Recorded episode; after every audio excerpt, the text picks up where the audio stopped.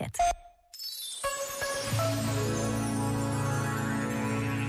Urge que as religiões deem o bom exemplo de trabalharem juntas, não para os próprios interesses, nem para os interesses de uma parte, mas para os interesses do mundo.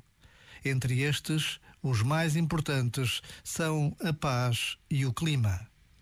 Trabalhar para o interesse do mundo, trabalhar para o bem comum, para todos. Basta esta breve pausa para recordarmos a luta determinada de Francisco um homem idoso e doente que não desiste de nos desafiar a sermos mais e melhores. Já agora, vale a pena pensar nisto. Este momento está disponível em podcast no site e na app.